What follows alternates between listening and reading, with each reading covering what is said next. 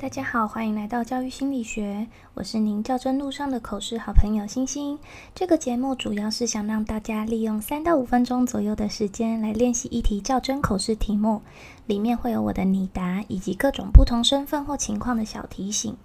如果您觉得对您的口试有帮助的话，欢迎留言告诉我。那我们就开始今天的题目吧。今天的题目是接新班级要如何与家长建立关系。以下是我的拟答。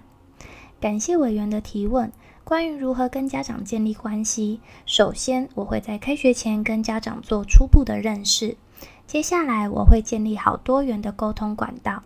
第三，我会有固定和不固定的亲师联系，让家长放心将孩子交给我。以下请让我做详细的说明。首先，在接到新班级时都是暑假。所以我会在开学日或返校日前打电话给班上的每一位家长，跟他们进行简单的自我介绍，也跟他们确认孩子的学习状况以及身体状况，让家长跟我有初步的认识和联系。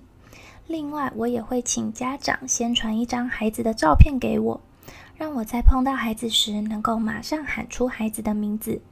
对孩子来说，能在第一次见面就被老师叫出名字，会很开心。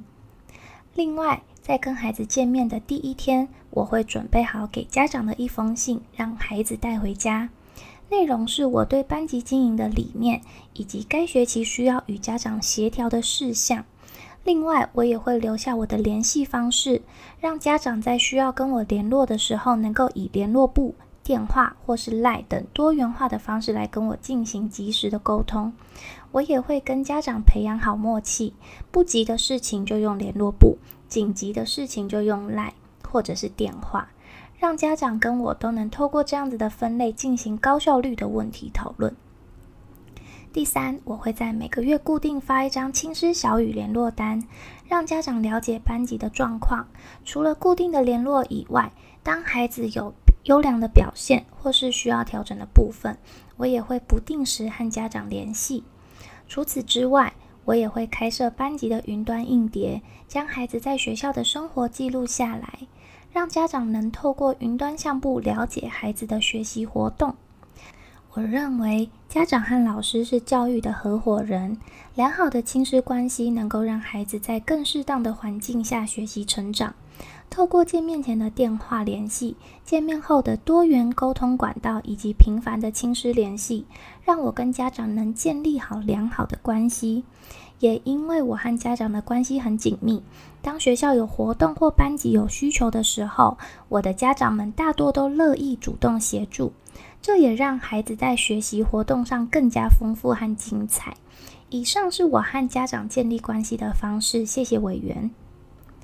像这种如何跟家长或孩子建立关系的题目，可以透过一些步骤来详细说明，最后再总结方法，还有你呃觉得建立好关系有什么好处。那如果要讲实际例子的话，很有可能会让时间拖得太长。不过如果是接到后母班的话，我觉得就会蛮需要增加例子来说明的。那你答的部分，我会增加接后母班如何跟家长建立关系的实际案例。